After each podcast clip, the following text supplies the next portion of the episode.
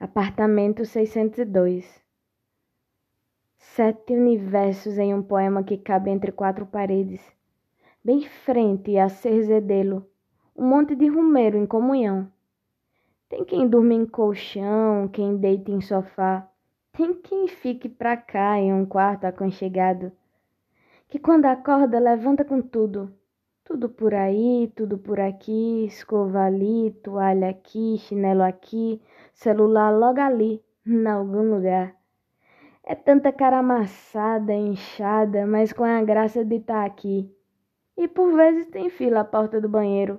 Perfumes, sons, jeitos, trejeitos, olhares e berros ensandecidos. Risos. Da hora do café, do pão, do ovo feito com manteiga e da incerteza se estará bom. Já falei do requeijão e da teoria dos 20 minutos? Sei, parece absurdo, mas é bem assim. Deixou fora da geladeira, já diz o Mesquita, fica ruim.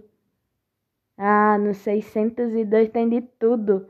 Tem calo em bolso, sorriso no rosto, bom gosto e charme, comércio e inflação, além de uma voz que suavemente vibra.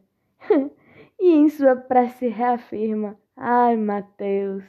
Logo então digo eu: Meu Deus, tem de tudo aqui.